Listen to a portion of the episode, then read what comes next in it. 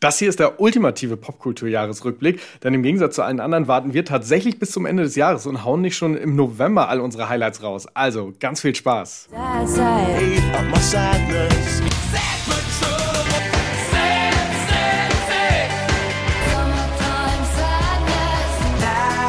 Willkommen, willkommen. Aber wer ist denn heute am Mic? Das sind an meiner Seite Isabella Kaldat Uhu. und ich, Daniel Ster, online wahrscheinlich besser bekannt unter Robespierre, Robbie Robbers, wie auch immer. Du hast sehr viele Namen, sehr hab, viele Identitäten. Ich habe sehr, sehr viele Identitäten und sie verschwimmen zwischen online und offline so ein bisschen, aber darum soll es gar nicht gehen heute. Doch, es ist der perfekte Übergang zu unseren Themen oder zu unserem Podcast heute, denn wir sprechen über virale Momente, über Memes, über Bücher, über Filme, alles, was uns dieses Jahr so begeistert hat. Dann würde ich dich auch direkt bitten, mit unserer ersten Kategorie loszulegen. Und zwar, was war deine Headline des vergangenen Jahres? Ich glaube, diese Headline muss man gar nicht groß kommentieren. Danach, sie steht einfach für sich. Und ich lese sie jetzt mal vor. Frances Bean Cobain, daughter of Kurt Cobain and Courtney Love, and Riley Hawk, son of Tony Hawk and Cindy Dunbar, got married on October 7th in a ceremony officiated by Frances' godfather, R.E.M.'s Michael Stipe. Wow. Ja, ich muss gar nicht groß kommentieren, kommentieren, das ist einfach so wild. Mehr, mehr 90er geht nicht, Alter. mehr Gen X geht nicht. Sad, Sad Gen X auch. Sad Gen X. Ja, das ist ja nicht nur wegen, sondern du hast ja auch ein Nirvana-Buch geschrieben, passt auch ganz gut als. Das ist wahr, aber darüber reden wir erst nächstes Jahr. Na gut, ich wollte es aber einmal erwähnt ja, haben. Ist okay, ist okay. Es ist eine sehr gute Headline, die auch einfach Wahnsinn, sehr nett ist. Wahnsinnig gut. Ja, da ist so viel drin, aber äh, wir sind nicht hier, um sie zu unpacken. Ich bin einfach nur hier, um diese Schlagzeile mal vorgelesen zu haben. Jetzt habt ihr sie gehört. Aber was ist denn deine Schlagzeile? Meine Schlagzeile des Jahres ist etwas lustiger. Und, das äh, fandst du nicht lustig? Ich, fand, ich fand's Berührend. Berührend, aber warten wir ab, warten wir ab. Na, ich bin gut. gespannt, was du sagst. Meine Schlagzeile des Jahres lautet: Killer Whales are not our friends. Stop rooting for the Orcas ramming boats. Ich route überhaupt nicht vor die Orcas ramming boats, weil sie keine Boats rammen, sondern Yachten. Die Orcas sind nämlich Proletarier. Sie, sie sind Proletarier. Revolutionäre. Aber das ist äh, eine, eine Schlagzeile von Jacob Stern, The Atlantic. Ich finde es mhm. geil, dass es auch ausgerechnet im Atlantic ist. Und ich finde einfach, ja. es ist der perfekte, die perfekte Headline um die Verschiebung oder den Zustand unseres öffentlichen Diskurses. der wir, Diskurs! Dass wir uns darüber Gedanken machen, ob Killerwale unsere Freunde sind oder nicht. Und ich möchte sagen, ähm, ich habe dann mal geguckt, ob wer ist Jacob Stern eigentlich, ob der vielleicht einfach ein Troll ist oder ob das mir. Oder ein Trottel. Oder ja, und es, es gibt andere tolle Headlines aus oh, den ja. letzten Jahren, die von ihm. Bitte. Can a boxer return to the ring after killing? Mm, ist ja. Eine, eine äh, Schlagzeile, die dir gefallen wird. Seltzer is torture. Das ist wahr, ich hasse Wasser mit Gas. Auch ein Take, der mir gefällt. Uh, please ignore my last 577 tweets. Finde ich gut. Auch sehr gut. Und admitted, squirrel are just tree rats. Squirrels are just tree rats. Das finde ich, eigentlich sind das alles richtige Banger. Es sind alles, es sind alles echt existierende The Atlantic Schlagzeilen von Jacob Stern und ich fand aber diese, diese Killerwale. Sehr, sehr tierlastig. sehr, sehr, sehr tierlastig, Oder? ja. ja, ja. Aber ich finde das mit den Killerwahlen, da stimme ich ihm nicht zu. Ich finde, die sollen alle Yachten rammen dieser Welt. Sie werden es auch weiterhin tun. Ja, und es war äh, einfach ein sehr schöner Online-Moment auch. Und es war das ist wahr, ich wollte gerade sagen, ich glaube, wenn man nicht sonderlich chronically online war, wie wir beide sind, weiß man wahrscheinlich gar nicht, wovon wir reden, aber dann, hey, googelt's. Ihr habt ja jetzt die Headlines zu einem. Und der, der, ich habe den Text gelesen, manchmal sind ja Headlines ein bisschen irre. Nein, der Text ist genauso bonkers und sehr gut. beknackt, wie, wie diese Headline klingt. Und ich, ich liebe alles daran. Ich finde es toll und jetzt viel Spaß euch damit. Okay, dann äh, frage ich dich, was war dein Lieblingsdeutschsprachiger Roman dieses Jahr? Oh, mein Lieblingsdeutschsprachiger Roman war von einer Französin. Ja, nein, of course. es, ist, es, es geschehen noch Zeichen und Wunder. Es war Maman von Sevi Schenk, der auch auf der Shortlist des Deutschen Buchpreises mhm. stand.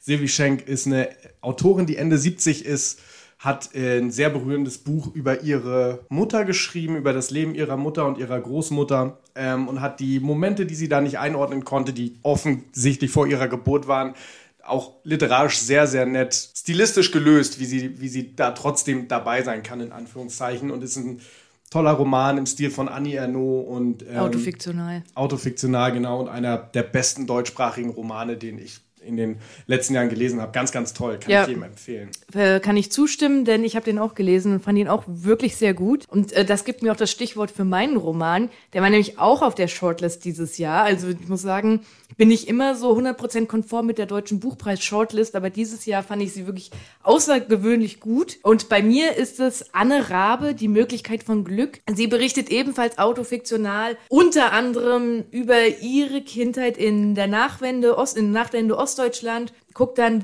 wer ihre Eltern eigentlich waren, woher familiäre und politische Traumata kommen und die weitergegeben werden. Und ich, ich fasse den wirklich sehr, sehr unzureichend zusammen, weil der Roman wirklich sehr stark ist, sehr viele Ebenen hat, sehr schöne Sprache und der hat mich wirklich, also teilweise war ich wirklich angespannt beim Lesen, weil er so krasse Szenen hat, aber dann gleich wieder äh, gleichzeitig diese Gewalt mit, mit einer ganz Sanftheit und, ah, das ist also, ihr merkt, ich bin begeistert. Man, man hört es dir an. Man hört's mir an.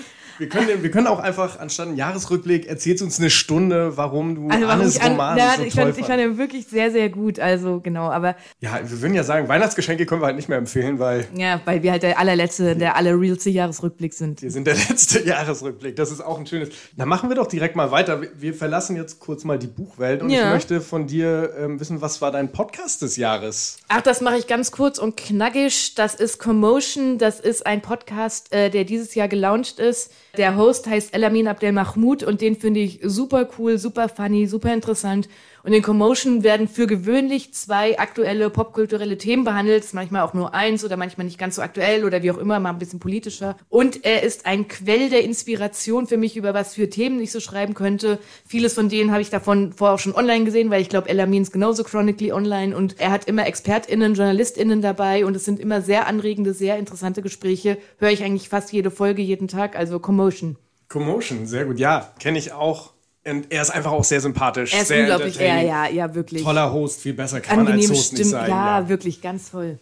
Meine Podcasts des Jahres, ich habe zwei, über einen rede ich nicht. Es ist, of course, If Books Could Kill, Die hast du schon mal vorgestellt. Michael den- Hobbs, den Peter. Shamshiri. Ich liebe sie. Googelt's, wenn ihr es noch nicht kennt. Ähm, der andere, den ich erwähnen möchte, ist ein deutscher Podcast und zwar Boys Club von Pia Stendera und Lena von Holt. Die beiden haben super kenntnisreich, super gut recherchiert über das System bei der Bild-Zeitung und im Springer-Konzern geschrieben über M- Macht.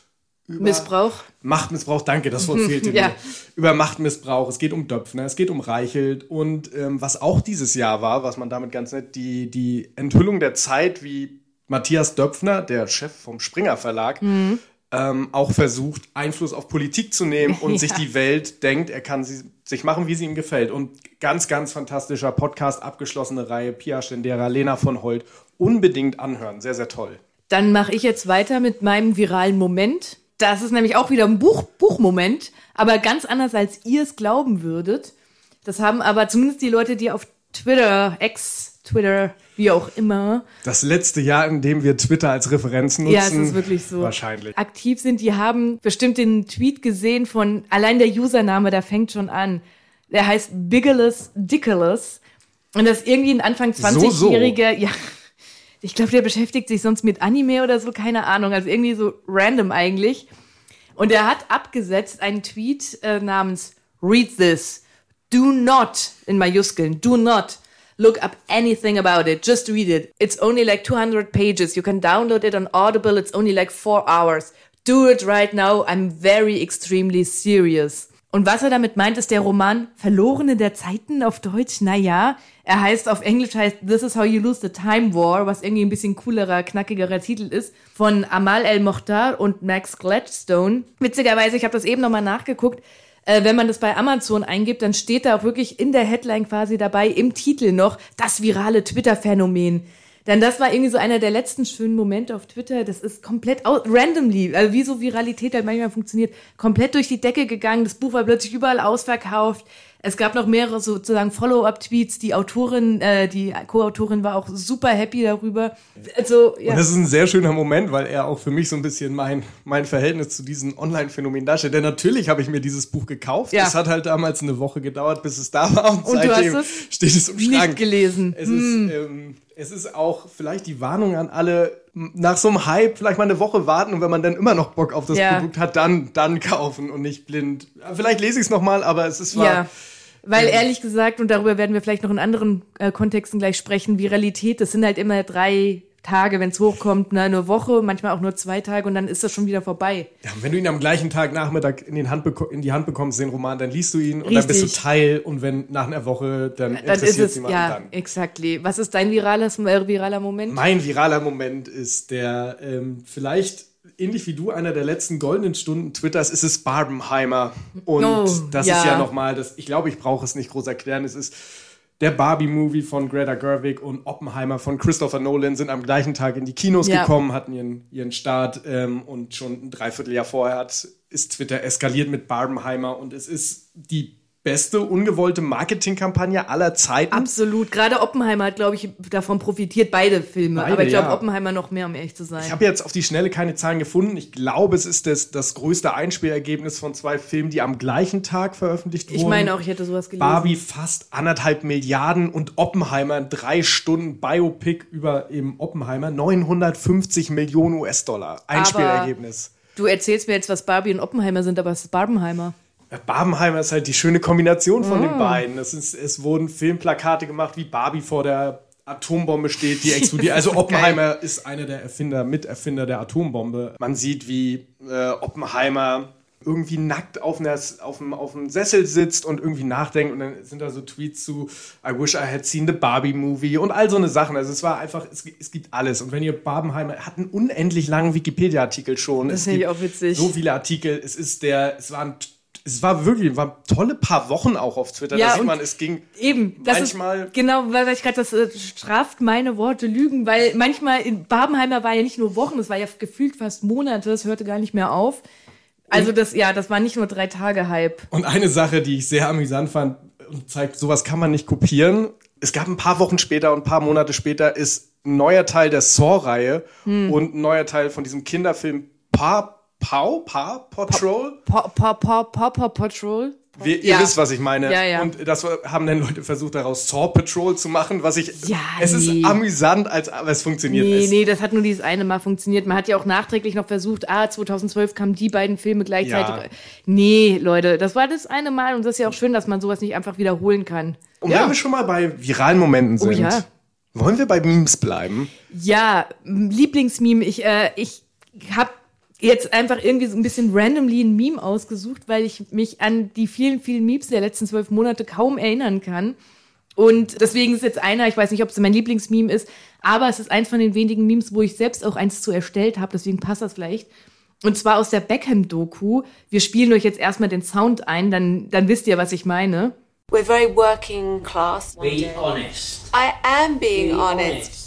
I am being what car honest. did your dra- dad drive you to school in? So my dad did. No, one answer. My dad. What well, car was it? Alright, it's not a simple answer what because. car what did you get your dad to drive? It depends. No, no, no, no, no. Okay, what in the eighties, my dad had a Rolls Royce. Thank you. Also erstmal ging dieser Ausschnitt viral und dann haben, hat, kann man dazu natürlich sehr gutes was anderes einsetzen. Und in meinem Fall als gebürtische Frankfurterin habe ich ein Gespräch, das ich sehr oft in außerhalb von Frankfurt, manchmal auch in Frankfurt führe, eingesetzt, nämlich mit quasi Victoria Beckham, die sagt, ich komme aus Frankfurt und es ist sehr komisch, ein Meme nachzuerzählen, aber egal, er müsste jetzt durch. Und David Beckham sagt zu sagen, be honest. Sie sagt, I'm being honest. Und er sagt, aus welchem Viertel denn? Und sie sagt, aus, aufgewachsen und geboren im Taunus was natürlich nicht Frankfurt ist und so. Also es ist wirklich, es ist wirklich lauchig, ein Meme nachzuerzählen. Es, ich ich finde auch es. toll, dass du als dein Lieblingsmeme des Jahres einen, Tweet von dir oder ein Meme von dir selbst genommen hast. Ist, das, ich finde das, find das absolut okay. Ja, es gab ja noch andere Variationen natürlich, weil, aber ja, naja, klar. Ja, es gibt sie wirklich viel. Äh, diese Memes nachzuerzählen ist äh, zum Glück ja. ein Podcast. Ich freue mich schon auf meine. Ja, was ist dein Meme? Mein Meme, ich habe ich hab zwei. Aha. Und das eine ähm, ist, ich war dieses Jahr nicht auf Wacken und wie wahrscheinlich alle mitbekommen, Wacken Open Air, eines der größten, wichtigsten Metal-Festivals der Welt. Ähm, ich war ein paar Mal schon da und dieses Jahr ist es ja leider so ein bisschen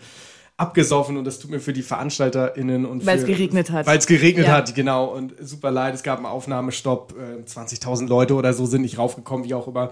Aber Twitter ist in solchen Momenten der des, des Spotts in Höchstform, ja. weil es haben sich dann, es gab dann Memes von der Schlacht von Helmsklamm, von Herr der Ringe. Es gab Memes von diesem Partyzug, wer oder der Fußballzug. Wer auf Twitter ist, wird wissen, was gemeint ist. Und zerstörter Zugabteil, denn Wackenfans randalieren. Und es wurde sich sehr lustig drüber gemacht und es war vor allen Dingen so witzig, weil sehr viele Metal-Fans das ernst genommen haben und dann angefangen haben, nein, wir Metal-Fans sind nicht gewalttätig und ihr wisst gar nicht, wie toll die Szene ist und, und der, der, die, Das sind Leute, die nicht chronically online sind und die Memes nicht verstehen. ja, und äh, auf Twitter feuert das natürlich die Schadenfreude und Ja. diesen, diesen Ehrgeiz noch weiter an. Und ähm, es war, auch wenn man nicht da war, es war sehr amüsant. Ich habe mich sehr gefreut und Da, ja, gibt, da warte, da habe ich aber noch eine Honorable Mention. ich habe danach auch noch eine Honorable Mention. Aber erst du. Okay, weil die passt auch ein bisschen zu, zu abgesoffenes Wacken, nämlich der Mönch von Lützerath Anfang Januar. Wo, Das war dieses Jahr. das war dieses Jahr, Wow. wo bei der Demo ein Mensch in Mönchskostüm im die Bullen in den Matsch schmeißt. Ich glaube, es gab auch ein paar Crossover-Memes, sag ich mal, vom Mönch von Lützerath mit, mit Wacken. Stimmt, das stimmt. Ja, der, der Mönch von Lützerath. Ja, also Ja. die, mein, mein Liebstes war mit so Stummfilm, Musik unterlegt, so Ja, ja, und dann ach, wie er die rein und die. Naja, es war sehr amüsant. Und dann gibt's noch ein, warum ich, warum ich immer noch so ein bisschen auf Twitter bin. Ja. Zumindest passiv. Ähm, zwischen Weihnachten und Neujahr ist ein, ist ein Meme entstanden, was, was eine super spezifische Zielgruppe hat. Und hätte mich jemand gefragt, ob es die gibt, hätte ich gesagt, nee. Es ist Herr der Ringe und es ist der Film Moneyball mit Jonah Hill und Brad Pitt, wo es um ein Baseballteam geht in den USA, die mit super wenig Geld und versuchen intelligenten und auf Statistik basierendem Coaching, ähm, die ganz Großen zu ärgern. Und Twitter hat daraus gemacht, wie hat Elrond die Fellowship of the Ring zusammengestellt und hat dann so getan, so, wir haben hier vier Roster-Spots, den geben wir Hobbits. Und das, ich kann das nicht nacherzählen. Wenn, wenn ihr beide Filme kennt und ein bisschen, dann guckt auf Twitter einfach mal. Es ist wirklich schwierig, Memes nachzuerzählen. Es ist super schwierig. Aber es war in den letzten Tagen so, ich habe ich hab so viele. davon- Moneyball und Herr, Herr der Ringe. Es ist auf jeden Fall eine sehr spitze Zielgruppe von Leuten, die das beides kennen und lieben und vermimen. Aber ich hatte auch einige dazu gesehen. Und es ist einfach, es ist explodiert. Es, ist, es gab zwei Tage nur das und in einem, einer Woche erinnert sich niemand mehr dran. Aber das ist das schöne chronische Online-Internet. Alle sind zu Hause bei ihren Familien, haben Langeweile, kennen die beiden Filme und, und es entsteht Ja. ein wundervoller Moment. Und ich habe hunderte davon gelesen und ich habe über jeden einzelnen gelacht. Ja gut, dann mache ich einfach mal weiter, ganz kurz und knapp mit meinem Lieblingsfilm. Sehr schwierig, weil äh, das ist vielleicht auch ein bisschen zurück zu Barbenheimer. Ich habe das Gefühl, beziehungsweise nicht nur ich habe das Gefühl, das haben sehr viele, dass die Zeit der Franchises vorbei sind und Movies that feel like movies oder wie auch immer, um Harry Styles zu zitieren, dass Filme, Filme wieder zurück sind. Und äh, sehr viele gute Filme, einfach stinknormale Filme, nicht Riesenblockbuster und vor allem keine Franchises liefen. Und äh, es ist gar nicht so leicht, sich da einen rauszusuchen, aber ich habe Past Lives genommen. Das habe ich in Folge 4, stell dir vor, du bist in der Truman Show, habe ich den Film schon mal vorgestellt. Da könnt ihr ganz ans Ende einfach spulen, wenn ihr die genaue Beschreibung äh, hören wollt. Es geht basically darum, dass die Protagonistin in dem Film ist Greta Lee, die ich eh schon sehr geliebt habe in Girls und Russian Doll. Und sie lebt halt quasi zwischen zwei Ländern, entscheidet sich am Ende für die USA und dann, es geht so ein bisschen darum, was bedeutet, wenn man von Heimatland in ein anderes Land zieht und welche Möglichkeiten und welche potenziellen Leben lässt man zurück. Äh, Past Life, sehr schön. Ja, der war wirklich ganz toll und es gibt wirklich super viele Filme. Es gibt auch noch so viele Filme, die ich sehen will. Ich habe auch das Gefühl, man verpasst die Hälfte. Aber mein Film des Jahres ist einer, den ich tatsächlich gesehen habe und zwar Passages. Gut, gut, dass- gut, dass du ihn gesehen hast als seinen Film des Jahres. Es ist Passages von Ira Sachs und es geht um eine Art Dreiecksbeziehung in Paris. Ja, in Ach, guck mal, Paris. Frankreich. Das Über- war's. Nein, aber es geht um, im, im Mittelpunkt steht ähm, die Figur, die von, von dem deutschen Schauspieler Franz Rogowski gespielt wird. Der, er spielt da so einen Filmemacher und ist äh, in einer äh, langjährigen Beziehung mit einem anderen Mann und fängt dann eine Affäre an mit einer Frau, mit der er zusammengearbeitet hat. Und daraus entspannt, entspinnt sich so, ein, so eine Dreiecksbeziehung zu, also nicht, es ist nicht wirklich, dass die drei was zusammen haben, aber es geht darum, unkonventionelle, queere Lebensformen. Und es war, der Film wurde ein bisschen dafür kritisiert, dass wieder der bisexuelle Mann jetzt der ist, der mit allen Sex hat. Äh, finde ich gar nicht. Ich finde, der Film ist einfach sehr nett erzählt. Ja, ich fand den auch sehr gut. Erzählt Zerrissenheit zwischen zwei Ja. Menschen, erzählt, dass man manchmal das möchte, was man nicht hat. Und wenn man das andere dann hat, dann denkt, oh Gott, vorher ging es mir eigentlich nicht schlechter. Ja, ja. Und toll gemacht. Und Franz Rogowski ist, äh, der Super hat, Darsteller, ja. hat ein paar Preise gewonnen schon, ähm, wird wahrscheinlich nicht für einen Oscar nominiert, aber hätte es verdient. Das ist, der spielt wirklich wahnsinnig toll. Also äh, er ist auch nicht sympathisch in dem Film, aber Nee. er bringt es trotzdem, also toll. Toll, toll, toll. ja fand ich, Passages. habe ich auch sehr gemocht. Aber sag mal, was ist dein Song des Jahres? Ich, Oh. ich, ich habe eine Ahnung, weil du du- einen bestimmten Song hast du sehr, sehr oft gehört. Wir waren ja schon bei Barbie. Ah ja, nein, nein, ist- sag bloß. Es ist vielleicht etwas äh, bezeichnend für die Welt, in der wir leben, dass in Barbie, den ich sehr mochte, mein Highlight der Song von Ken ist. Und zwar Ryan Gosling als Ken ist gigantisch Es gut. ist, es ist wirklich sehr gut, aber dieser, dieses Lied hast du auch wirklich Und- sehr oft gehört. ja, und deswegen hören wir es uns jetzt nochmal an. Hier Yes. kommt I'm Just Ken. All my life been so polite, but I'll sleep alone tonight. Cause I'm just kidding, anywhere else I'd be. Und das ist, das ist mein Song des Jahres, weil er ist, äh, es ist ein, ein hervorragender Popsong. Er ist, er ist einfach unterhaltsam. Das Video dazu ist toll. Er, er hat mir gute Laune gemacht. Ich hab, bin wochenlang dazu durch die Küche gehüpft. Ja, Und, ähm, aber ich habe noch einen anderen Song. ja ich habe auch da eine Ahnung, aber erzähl mal. Und der andere Song äh, klingt, ich zeige ihn euch das mal zuerst. Der klingt so. Yeah, bitch, I said what I said. I'd rather be famous instead. I let all that get to my head. Und das war Doja Cat, die US-amerikanische äh, Rapperin, mit Paint the Town Red. Und ich bin durch sie nur aufmerksam geworden, geworden, weil sie in den Wochen, bevor dieser Song veröffentlicht wurde, ein Beef mit ihren Fans angefangen hat und sie gesagt hat, ja, ich, mir ist eigentlich egal, ob ihr mich mögt oder nicht und wie auch immer. Und dann kommt dieser Song, wo sie sagt, ja, mehr oder weniger nach mir die Sinnflut, I don't care what you say. Ihre Attitüde ist toll, der Song ist super, er hat so ein, so ein super Vibe und war im Sommer für mich einfach mein, mein Sommersong des Jahres und ich habe ihn sehr geliebt und auch ihn rauf und runter gehört. Und ähm, aber jetzt, jetzt zu dir. Ja, ähm, ich meine, du gibst mir die Stichwörter mit äh, Attitüde und Beef, weil mein Song des Jahres war ein Song, der nicht meinen Titel hat. Der heißt nämlich Bizarre Rap Music Sessions Volume äh, 53. Catchy. Ja, super catchy. Und natürlich wisst ihr hoffentlich, wovon ich rede, nämlich von dem Shakira Breakup-Song. Man muss dazu sagen, das wissen vielleicht nicht alle, die jetzt hier zuhören, dass Shakira sehr lange mit Gerard Piqué von Barça, von dem von FC Barcelona zusammen war. Der hat sie dann äh, betrogen. Auch da ist es wieder, gab es wieder gute virale Momente online, weil sich herausgestellt hat, dass Shakira bemerkt hat, dass er sie betrügt, weil seine aktuelle Freundin die Marmelade, Marmelade gegessen hat und Shakira anhand der Stand der Marmelade im Glas erkannt hat, dass da was nicht stimmt. Es klingt wie der schlechteste Plot in einem deutschen, deutschen Krimi-Film. Es Ich, ich liebe alles daran. Es ist wirklich, und das Lied ist auch, das ist halt, verstehen wahrscheinlich jetzt nicht alle, aber ihr müsst euch eigentlich mal die Übersetzung angucken. Es gibt auch sehr gute Wortspiele mit Piquet, also mit dem Fußballspieler, mit Clara, seiner aktuellen Freundin. Und ähm, das Schönste daran ist, also nein, es sind eigentlich zwei Sachen, die ich schön daran finde. Erstmal, das Lied kam am 11. Januar raus. Am 12. Januar kam Miley Cyrus mit Flowers, was ebenso ein Spite-Breakup-Song, äh, eigentlich in bester Sabrina said nur, du liebst mich nicht. Wut, Attitüde, aber auch Ironie und ich bin längst über dich hinweg. Also ein bisschen ähnlicher Vibe, komplett anderes Lied als Shakira. Und das kam halt irgendwie witzigerweise Shakira, Miley Cyrus basically gleichzeitig raus. Aber was ich auch noch schön finde bei Shakira, dass es in Barcelona, ich war ja dieses Jahr noch lange in Barcelona, lief das wirklich in jedem Laden, andauernd rauf und runter. Es gab auch mal irgendwie ein Video, wo die Barca-Spieler das beim Training hören. Beim Warmmachen vom Spiel im beim- Stadion. ja. Das ist so, du, da weißt du, du hast deine Stadt völlig verloren, wenn dein Verein, das, für den du zehn Jahre gespielt hast, alles gewonnen. Naja.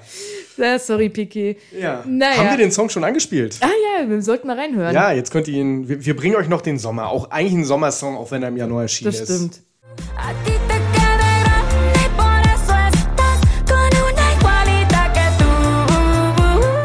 Ja, das war Bizarre Rap Music Sessions Volume 53, mein Song des Jahres. Äh, passt eigentlich ganz gut, dass er im Januar rauskam, kam, als ein Jahr ist hiermit abgedeckt. Das ist, ja. Shakira. Gehen wir mal wieder offline. Was war denn deine Lieblingsserie? Oh, meine Lieblingsserie. Es ist, wir, wir ähm, auch wenn schon oft gesagt wurde, das goldene Zeitalter der Serien ist vorbei. Nee, Ja, doch. ist gelogen. Oh, da, darüber könnten wir jetzt auch mal. Nächstes, nächstes Jahr machen wir eine Folge die- darüber.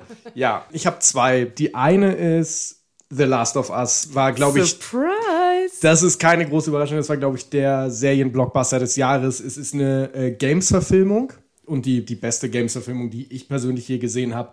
Es geht, spielt in der Zombie-Apokalypse und da werden viele sagen, äh, aber nicht abschrecken lassen. Hauptrolle äh, Pedro Pascal und äh, Bella Ramsey. Sie sp haben, spielen so eine sie sind nicht Vater und Tochter, aber sie spielen so eine, ähm, oder Vater und Kind, aber sie, sie haben so eine ähnliche Dynamik und es geht ganz, es ist, es geht darum, wie diese beiden Menschen in dieser ähm, postapokalyptischen Situation Hoffnung behalten.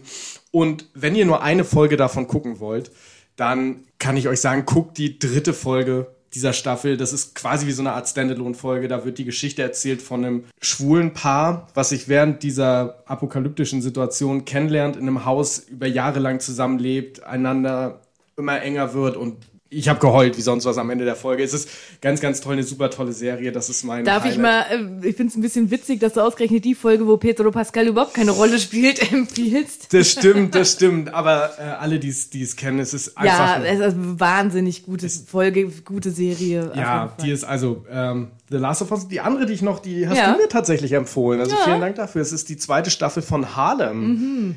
Es Harlem äh, begleitet vier schwarze Frauen in New York und es ist so ein bisschen das ähm, so, so eine Art Pendant zu Girls oder Sex in the City und ähm, es geht um die beruflichen Struggles, die privaten Struggles von diesen vier Frauen. Und ich möchte vor allen Dingen zwei Schauspielerinnen da hervorheben. Das eine ist Jerry Johnson, die ich vorher noch nie kannte. Sie spielt Ty, eine Softwareentwicklerin, die eine queere Dating-App für, für People of Color entwickelt hat.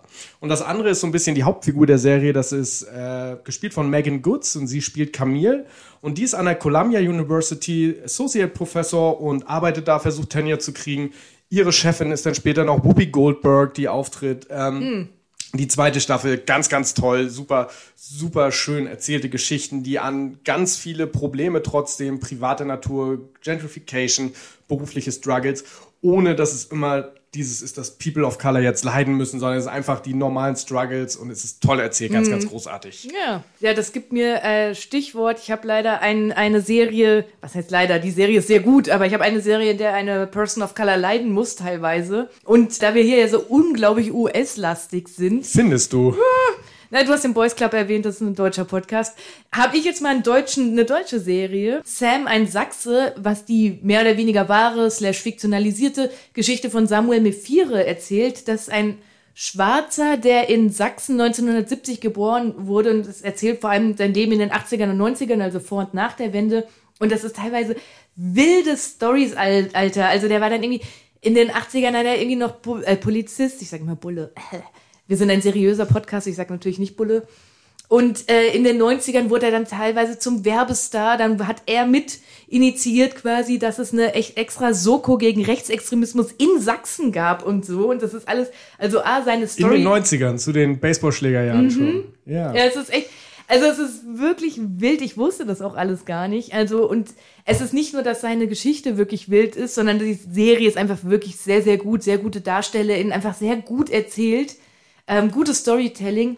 Es sind sieben Folgen und die letzten zwei Folgen fallen dann so ein bisschen ab, finde ich, aber generell trotzdem auf jeden Fall eine sehenswerte Serie. Äh, Sam ein Sachse, genau. Ja, die habe ich ja auch gesehen. Die ist wirklich, wirklich extrem gut. Erster schwarzer Polizist in Ostdeutschland. Das allein ist ja schon. Aber das, es klingt alles wie ausgedacht. Und Es klingt glaub, wirklich wie ausgedacht. 95 Prozent der Sachen sind zumindest ansatzweise so passiert. Und das Ja. ist so. Aber wenn du jetzt sagst, wir, wir konsumieren zu viel US-amerikanische Popkultur, dann möchte ich mit meiner Doku des Jahres gegenhalten. Aha.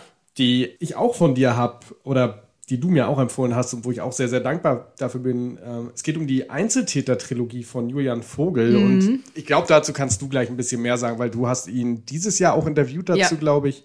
Äh, Es geht um die rassistischen und, und antisemitischen Anschläge von Halle, Hanau und München. Und ich habe die, die Filme, es sind drei Einzelfilme. Ich habe die Filme über Halle und München gesehen. Äh, die sind sehr gut, wie er mit den Hinterbliebenen umgeht, wie er deren Kampf um Anerkennung, dass es politische Gewalt ist, dass es Attentate waren, äh, umgeht, wie, wie er das erzählt, ohne voyeuristisch zu sein. Es ist ein ähm, sehr bedrückend, sehr natürlich traurig, aber su- super erzählt und ich glaube, wird dem total angemessen und verklärt Ja. nichts, beschönigt nichts, ganz toll. Und du, du hast ja auch das Interview, packen wir euch in die Shownotes. Und ähm, ja, wenn du noch was sagen willst, Ja, ich glaube, das Wichtige ist, dass man, dass es wirklich vor allem um die Angehörigen geht und nicht so sehr um die Anschläge an sich, sondern eben, wie du gesagt hast, wie die damit umgehen mit der Trauer und so weiter. Und kann noch zwei kleine Sachen ergänzen. Das mit München, das ist ein Anschlag, den, den haben super viele gar nicht auf dem Schirm, also zumindest nicht als rechtsextremen Anschlag auf dem Schirm. Und das ist irgendwie komplett untergegangen. Der wurde erst nach dem Anschlag von Halle überhaupt als rechtsextremer Anschlag äh, klassifiziert. Und äh, das Spannende an dieser Doku ist halt auch dieser ironische Titel Einzeltäter und dann sind es aber schon drei Fälle und wir wissen, es sind ja nicht die einzigen. Das verweist ja auch schon auf ein Behördenversagen und ich finde auch, das äh, erzählt die Doku, die Doku-Trilogie sehr gut. Ja, Ja, da. Und deine Doku des Jahres? Meine Doku des Jahres. Ganz kurz nur, weil ich es auch schon erwähnt habe in Folge 5, warum wir alle Swifties sind. All the Beauty and the Bloodshed von Nan Golden, ihr Kampf gegen, gegen die Sacklers, die eben für die krasse Drogenkatastrophe, Krise in den USA Für die äh, Oxy-Krise. genau äh, verantwortlich sind und die unter anderem ihren Namen reinwaschen, indem sie, keine Ahnung, Museumsflügel finanzieren und so ein Kram. Und ja, ich habe da schon sehr lange und sehr ausführlich darüber davon geschwärmt, wie krass intens diese, diese Doku ist, wie sie auch noch ein, eine Brücke schlägt zur HIV-Krise und zum Suizid ihrer Schwester. Und ja, All the Beauty and the Bloodshed unbedingt angucken. Und wenn wir schon mal bei so faktualen, ist das richtig benutzt, das Wort faktual? Okay, dann gehen wir jetzt zum Sachbuch. Ist Ja. Ein faktuales Buch. Das ist richtig. Meins ist eins, bei dem ich ehrlich gesagt, so blöd es klingt, äh, ganz froh bin, dass ich es vor dem 7. Oktober gelesen habe, weil es da irgendwie nicht so krass brennend aktuell war, aber trotzdem immer ein aktuelles Thema ist in Deutschland. Nämlich über Israel reden von Meron Mendel.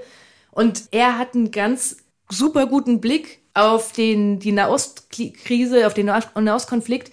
Er ist selbst Israeli, lebt seit 20, 25 Jahren in Deutschland, leitet hier in Frankfurt die Bildungsstätte Anne Frank. Und er guckt sich halt an, irgendwie so, wie ich Sachbücher erzählt immer sehr gut finde, aus, erst aus persönlicher Erfahrung und dann guckt er sich das größere gesellschaftliche, politische an. Was ist da eigentlich, woher kommt dieser Konflikt und warum ist ausgerechnet Deutschland da so krass mit Anti-Imps und Anti-Deutschen und so? Warum ist gerade Deutschland hat da so ein krasses Thema mit? Und das ist alles sehr, sehr nüchtern und sehr, sehr gut erzählt. Und ich glaube, jetzt nach dem 7. Oktober ist wahrscheinlich nochmal umso wichtiger, dieses Buch zu lesen. Also kann ich wirklich mit Nachdruck empfehlen, aber auch ohne Aktualität über Israel reden, ist wirklich wahnsinnig gut. Liegt auf meinem To-Be-Read-Stapel. Ich habe es noch nicht gelesen. Es Und ja, was hast toll. du gelesen? Ich ähm, habe viele Sachbücher gelesen, die, die alle sehr viel mit, mit VWL-Themen zu tun haben dieses Jahr. Ähm, und mein, mein Lieblings davon ist vielleicht von Kohei Saito, äh, Systemsturz. Und das war ein Bestseller in Japan und er guckt sich an, was kann nach dem Kapitalismus kommen. Und er, sein Vorschlag ist eine Form des Degrowth-Kommunismus, also kein Wachstum, sondern Schrumpfen, verbunden mit Kommunismus. Er ist selbst eigentlich Marx-Forscher. In dem Buch geht es darum, dass es in den letzten Jahren von Marx gibt ganz viele Texte, die bis jetzt noch nicht öffentlich sind und er arbeitet daran, diese Texte öffentlich zugänglich zu machen. Und er argumentiert, dass Marx dann was entworfen hat, dass man Ökologie und Kommunismus zusammendenken muss. Und er macht einen Vorschlag, wie eine Welt aussehen kann, die, in der es keinen Kapitalismus mehr gibt und in der wir trotzdem frei und demokratisch leben können. Und es ist ein, zumindest ist es so ein Silver Lining am Horizont. Und ähm, ich habe ein paar von diesen Büchern gelesen, auch Ulrike Herrmann. Aus, Gründen? Ja, aus Gründen, weil ich ja auch ein Buch geschrieben habe Ah. dieses Jahr. Auch darüber reden wir. Ja, die Sprache des Kapitalismus, aber darüber reden wir auch nächstes Jahr noch mal ein bisschen mehr. Genau, aber äh, Koei Saito, Systemsturz, auch nicht lang. Das klingt jetzt so, als wären das 800 Seiten, sondern es sind 220 Seiten, super gut zu lesen, kann man an zwei Nachmittagen weglesen, überfordert einen auch nicht, finde ich sehr, sehr gut zugänglich und trotzdem nicht unterkomplex. Kriege ich jetzt einen guten Übergang von Systemsturz zu Fail des Jahres hin? Ja. Ich, ich, ich habe eine Vermutung, was kommt, wenn du so anfängst Was, bei dir. was war der, dein Fail des Jahres? Okay, dann ach, wir haben Suspense. Ähm, mein Fehl des Jahres passt nicht ganz so. Mein Fehl des Jahres ist auch, es geht auch um systematische Kritik in dem Fall, aber es geht um den tiefen Fall der Drew Barrymore. Die ist, Drew Barrymore ist erfolgreich geworden, glaube ich, als Schauspielerin, oder? Ja, ist sie immer noch? Ja, E.T. war ihr erster. E.T., genau. Da, ja, okay. du- ja, ja, ja. so, ich, auch ich lerne hier mal. Genau. Aber sie ist inzwischen vor allem erfolgreich als äh, Talkshow-Host ihrer eigenen Talkshow, die Drew Barrymore Show. Und es gab ja dieses Jahr den Streik, darüber haben wir der AutorInnen und der SchauspielerInnen, aber hier sind vor allem die AutorInnen wichtig. Und da sind natürlich auch diese ganzen Talkshows und Late-Night-Shows und alle möglichen Shows äh, in die Pause gegangen, weil die ja auch von AutorInnen leben. Und dann hat irgendwann Drew Barrymore angekündigt, ja, es ist zwar noch Streik, aber wir machen jetzt weiter. Und sie hat einen riesen Backlash online dafür bekommen, hat sich entschuldigt. Ja, man muss einfach dazu sagen, sie hat es damit begründet, dass sie quasi die Leute, die für ihre Show arbeiten, müssen ja irgendwie bezahlt werden. So Digi war es eine Milliarde US-Dollar. ja, das ist und nicht das der haben Grund. viele US-Talkshows, Talkshow-Hosts haben, haben ihre, ihre Crew weiter bezahlt. Zumindest ein paar Wochen Oder- lang. ja, genau, aber ist- ja, Aber es, Und es ging jetzt wahrscheinlich nicht nur darum, ihre Großzügigkeit, sondern sie wollte weiter Geld verdienen und weitermachen. Und dann hat sie zurückgezogen und gesagt, nein, ich verstehe, das geht Also der Backlash, muss man sagen, war enorm, weil sie einfach Streikbrecherin ist. Und es haben sich ja monatelang gerade die Leute, die keine Kohle haben und unbedingt die ihre, die ihre Wohnungen aufgeben mussten und so weiter, die haben sich trotzdem monatelang an die Streiks von den Schauspielern und Autorinnen gehalten und Drew Barrymore so, "Hm, YOLO, ich mach mal wieder Show, ja, also. Und das, und das, äh, das absolut Schöne, und das manchmal liebe ich das Universum so, ist dann eine Woche, nachdem sie,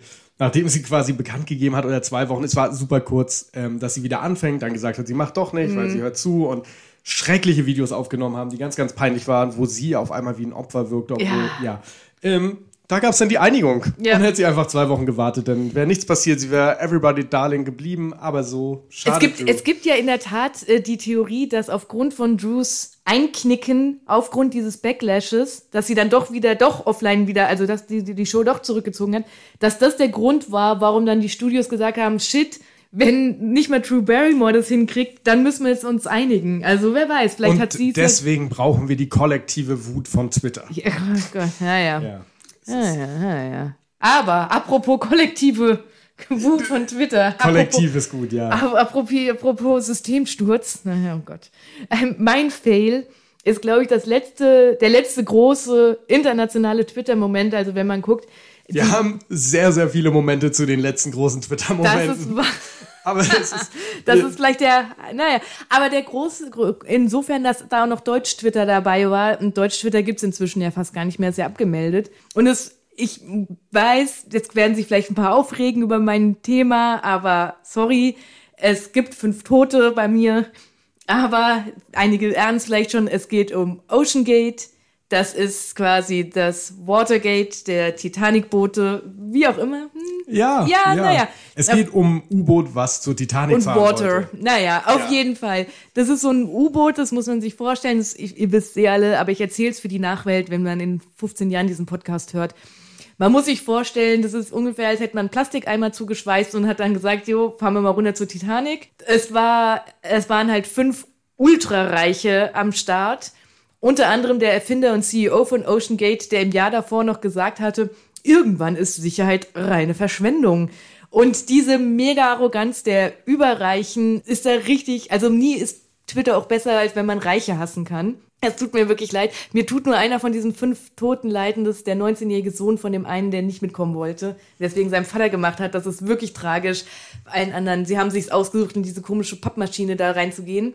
Und de facto war dieses Boot, U-Boot halt ein paar Tage lang verschollen. Es gab überall so Live-Ticker, schlag mich tot. Twitter hat sich mal wieder überschlagen mit Memes und Spekulationen und so weiter. Man, am Ende kam halt raus, die waren schon lang nicht mehr am Leben und das Boot war platt vom Druck und Wasser und wie auch immer. Aber das war äh, ja ein ganz schön krasser Ja, Film. und warum das so, so gut funktioniert hat, ist, es ist das perfekte Bild, die perfekte, perfekte Metapher für Ja. uns als Menschheit, wie wir uns auch in der Klimakatastrophe bewegen. Es gibt vier Überreiche, die jetzt sagen, ah, das ist alles nicht so schlimm, wir kriegen das schon hin und wir sind besser als die Natur und dann Ja. und endlich hat's, endlich in Anführungszeichen, hat's mal nicht funktioniert und man saß nur so davor und denkt sich, ja, wenigstens leiden mal keine, keine Unschuldigen an der Geschichte. Ja, außer der 19-jährige Sohn, der tut mir wirklich genau, leid. ja. Aber sonst, die, die Ironie ist ja, wie viele Leute sterben jeden Tag auf dem fucking Mittelmeer und so weiter Ja. und da kümmert sich kein Mensch drum, ne? Also Ja. das gehört da, spielt dann natürlich auch noch dazu.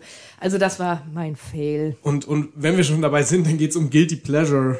Unser Guilty Pleasure des Jahres und ich möchte meins ganz kurz machen. Meins ist Twitter. Ich bin nicht mehr aktiv, aber Twitter, nachdem wir die ganze Zeit über Twitter geredet ich haben. bin, ich bin nicht mehr aktiv da, aber ich konsumiere passiv immer noch sehr, sehr viel, weil es ist ge- gerade im englischsprachigen Raum einfach so unterhaltsam in vielen Fällen und wenn man, man kann da halt auch die ganzen Nazis und so gut ausblenden. Ich, ich versuche mich weiter davon abzukapseln, aber ja, das ist mein Guilty Pleasure des Jahres und ein guter Vorsatz für 2004, 2024. Yes. Naja, Gott. ja, ja. Was ist dein Vorsatz? Nicht mehr auf Twitter zu sein. Weniger, LOL. Zu, weniger zu konsumieren. Aber schauen Ja. wir mal. Also ich meine, mein Twitter-Feed funktioniert insofern auch noch ganz gut, weil Al- algorithmusbasiert kriegt man ja die Sachen angezeigt und es ist bei mir we- deswegen wenig Dreck am Start, wenig Nazi-Dreck und sonst sowas. Naja, äh, mein Guilty Pleasure, ist- das ist ein richtiges Guilty Pleasure. Bei dir habe ich das Gefühl, das ist ja irgendwie noch so harmlos. Bei mir wird es jetzt wirklich peinlich. Mir ist nichts eingefallen. Ich bin einfach zu Du, bin zu Vogue. du bist. Das ist wirklich- Ich bin, ich bin Ken. Ken ist mein Ken. I'm just Ken ist auch Ja, mein Guilty ja, Pleasure. Das, ist, ja, ähm, mein Guilty Pleasure ist leider wirklich sehr guilty. Ist Das ist, ein schönes Wortspiel. Ich weiß, was jetzt kommt. Aber dein Guilty Pleasure ist tatsächlich in dem Wortsinne guilty. er, er ist guilty. Es ist, es, ich, ich schäme mich auch wirklich, das hier jetzt le- vor, in der Öffentlichkeit zu geben. Ne? Ähm, es ist George Santos. Ah, ja, ich werde schon fast rot. Die war down. Die war down. Er ist einfach der, er ist einfach der perfekte Villain. Er ist so funny. Aber bevor wir darüber reden, warum er funny ist, erstmal, warum er ein Villain ist. Er war republikanischer Repräsentant und wurde aus dem Kongress gekickt, haben, glaube ich, alle mitbekommen. Und vor allem ist es eigentlich ein richtig schlimmer Mensch. Also er ist rassistisch, er ist transfeindlich, er ist gegen Abtreibungsrechte und so weiter. Er ist äh, vor allem auch ein Hochstapler. Stapler. Er hat unglaublich haarsträubende Lügen verbreitet und super viele Leute betrogen. Da hatte er zum Beispiel, das glaube ich, haben gar nicht so viele Leute auf dem Schirm, er hatte jahrelang so eine vermeintliche Charity, mit der er Geld für Hunde sammeln wollte und die, da hatte sich das Geld eingestrichen und die Hunde sind gestorben und so ein Kram. Er hat, also man kann es gar nicht alles auflisten. Ne? Ich habe hier, der Wikipedia-Artikel zu George Santos im Englischen ist so wahnsinnig lang, weil er so unglaublich viel behauptet und verbrochen hat. Unter anderem, seine Mutter wäre bei 9-11 gestorben, seine Großeltern Holocaust-Überlebende, beides falsch, wohl, man weiß es nicht, doch die Mutter ist wohl 2016 gestorben. Er hat gelogen, auf welcher Highschool er war, auf welchem College er war. Er war angeblich mal ein Volleyballstar, hat angeblich mal für Goldman Sachs gearbeitet. Er war mal Produzent für ein Spider-Man-Musical. Es ist wirklich alles, es ist wirklich... Achso, und dann hat er noch behauptet, er wäre Jewish und hat es dann wieder revidiert zu sagen, er ist Jewish, also so quasi jüdisch-mäßig statt jüdisch oder statt Jude. Er hat Spendengelder veruntreut und ja, also es gab jetzt äh, die, mit dieser Anklage und so dieses Jahr, äh, da ist ein Zitat aus dem englischsprachigen Wikipedia, die Staatsanwaltschaft übergab den Anwälten von Santos bis Juni 2023 80.000 Seiten an Material, 80.000 Seiten, eine Person.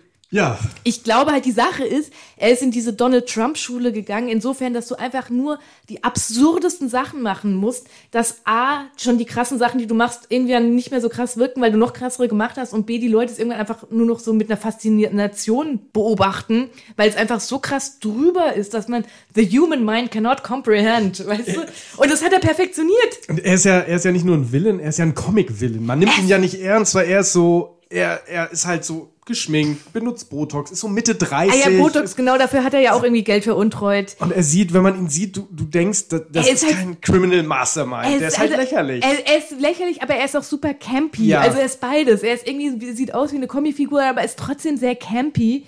Und ich glaube auch eher als Gesellschaft, wir lieben Hochstapler. Das beweisen ja so Erfolge von Filmen und Dokus oder Serien über das Fire Festival, über Anna, Anna Delvey.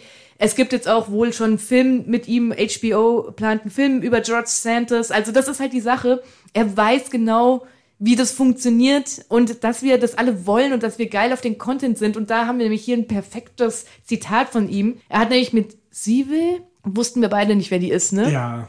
Die ist, ja, die ist irgendwie, sie wurde auf Twitter getaggt, wurden beide getaggt, von wegen, ihr müsst ein Interview zusammen machen. Und sie ist wohl bekannt für satirische Kommentare über Politik. Anyway, Sive hat äh, George Santos in ihre Show eingeladen und da hat er halt das hier gesagt.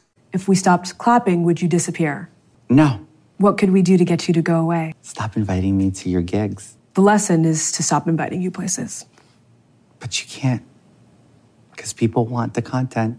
Und ja, guilty as charged. Also ja, guilty Case sind, closed. Guilty Perfekte sind auch Analyse. wir, ja, weil das, dieser eine Satz, ne, wir, wir wollen den Content und deswegen, und deswegen ist es auch mein Guilty Pleasure, weil ich brauche auch, also ich habe diesen George Santos Content in durchaus konsumiert. Ist, ja. Er ist einfach unglaublich, er ist unglaublich.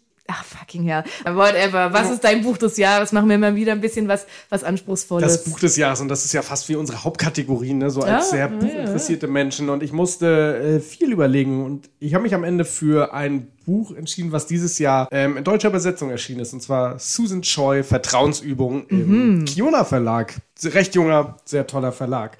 Kurz, um die Geschichte zu erzählen, es ist bis zur Hälfte des Buches erzählt es eine relativ mh, konventionelle Coming-of-Age-Geschichte von zwei SchülerInnen an der, an der Kunstschule, die sich in so einem, in der, in der Schauspielklasse kennengelernt haben, die erst was miteinander haben, dann nicht mehr. Und es ist eine relativ konventionell erzählte Geschichte. Es geht um die privaten Struggles von denen und recht normal. Und dann in der Mitte kommt der harte Bruch. Wir merken, alles, was uns im ersten Teil erzählt wurde, dem können wir vielleicht nicht so glauben. Es ist eine, ein Buch im Buch gewesen und dann werden die tatsächlichen Dinge und das ähm, so aufgerollt und das Ende ist, ja, es ist ganz, Ja. ganz. Es ist einer dieser Bücher, dass man zuschlägt und denkt, wow, und eigentlich müsste man noch mal anfangen, weil man das, was man jetzt weiß, damit lesen muss. Und es ist, ich hatte während des Lesens ähm, sehr, sehr viel eine meiner Lieblingsautorinnen im Kopf, Donna Tartt, die, die natürlich inzwischen selbst fast ein Meme geworden ist online, aber die, die mit dieser Art über Schule, über College und so zu erzählen, glaube ich, so Maßstäbe gesetzt hat. Und Susan Choi ist da,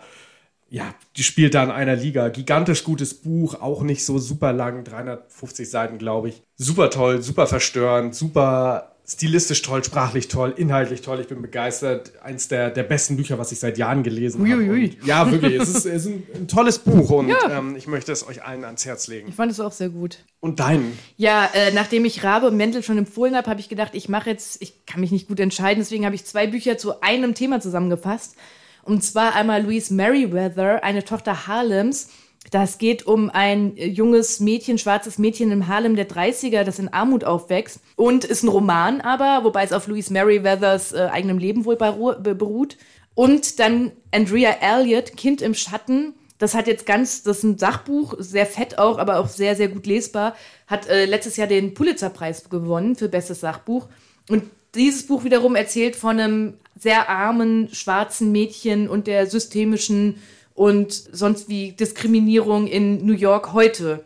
Und irgendwie sind das zwei komplett andere Bücher, weil Louise Merriweather ist 1970 erschienen und das sind da, da liegen auch zwischen der erzählten Zeit, da liegen, liegt ja fast ein Jahrhundert und trotzdem ist es erstaunlich. Und es sind halt, wie gesagt, Sachbuch und Roman ist trotzdem erstaunlich ähnliche Themen. Äh, kann ich beide sehr empfehlen. Ja, es klingt super spannend. Yes. Und du hast ja auch geschrieben über Andrea Elliott und den Richtig. Text packen wir in die Shownotes. Ich beschließe das jetzt einfach, weil Na das ein gut. sehr toller Text ist, der sehr viel Lust auf das Buch macht. Okay. Okay. Okay. Und dann, ich, ich weiß, was bei dir als nächstes kommt, deswegen sage ich, wir bleiben buch-themed. Und Yes. zwar, was war dein, dein TikTok-Moment des Jahres? Ja, Anfang des Jahres, bin immer froh, wenn nicht alles immer Ende des Jahres ist, wo man es noch aktuell äh, im Kopf hat. Anfang des Jahres, ich glaube im Februar war das, ging ein Video super viral namens Stone Maidens, beziehungsweise in dem Video wird ein Buch gezeigt, das Stone Maidens heißt und das ist basically, ist die Geschichte ganz kurz. Man sieht da ein 16 Sekunden langes Video, in dem eine Tochter erzählt, wie ihr Vater immer für die Familie da war, nebenbei so ein bisschen Buch geschrieben hat und es ist vor elf Jahren oder was veröffentlicht worden, hat null Erfolg und sie wünscht ihm so ein bisschen Erfolg. Und das ist so innerhalb von Ta wenigen Tagen krass durch die Decke gegangen. Tausende von Bewertungen, Platz 1 bei Amazon in der Thriller-Kategorie, glaube ich, und so weiter. Äh, millionenfach geliked und geklickt und kommentiert. Das ist einfach sehr, sehr wholesome, wie das, wie es manchmal passieren kann. So ein bisschen wie dieser Twitter-Moment, nur dass es fast ein bisschen länger war. Also der Twitter, der Twitter-Moment, nachdem wir 200 erzählt haben heute, mit Bigelow Sticklers. Also, dass auch manchmal Bücher so krass viral gehen können, das, das freut mich wirklich und das war, ist einfach eine schöne Geschichte und die hat insofern auch gut funktioniert, weil es irgendwie so eine emotionale Geschichte war, von wegen der, der Vater, der so lieb ist und der einfach ein Hobbyautor und alle so, oh, so wholesome. Und bumm, haben sie alle das Buch gekauft. Ja, das war wirklich eine schöne Geschichte. Er hat ja auch so lange an dem Buch geschrieben. Ne? Ja, so ja, wie, genau. Wie, wie das wahrscheinlich Millionen Menschen auf der Welt machen, die dann im Eigenverlag bei Amazon was veröffentlichen. Ja, genau. Äh, Lloyd Devereaux Richards. Also so heißt der Vater, oder so heißt sein, sein Autoren, Autorname. So heißt Stone die- Maidens. die- ich vermute jetzt mal, dass das Buch jetzt nicht der, das beste Buch aller Zeiten ist. Aber es war irgendwie so schön, also man sieht da auch das Viralität, weil ja Social Media gerne verschrien wird, dass alle immer so gemein sind. Und Viralität kann aber auch irgendwie so wirklich nett und lieb sein. Und da gehe ich direkt rein, Oh ja, weil bitte. Viralität kann nett und lieb sein, auch einfach ein schöner Eskapismus. Mein TikTok-Moment des Jahres ist auch von Anfang des Jahres, ich glaube März oder April. Und wenn ihr zu der Zeit auf TikTok wart, dann werdet ihr diesem Sound hier nicht entgangen sein.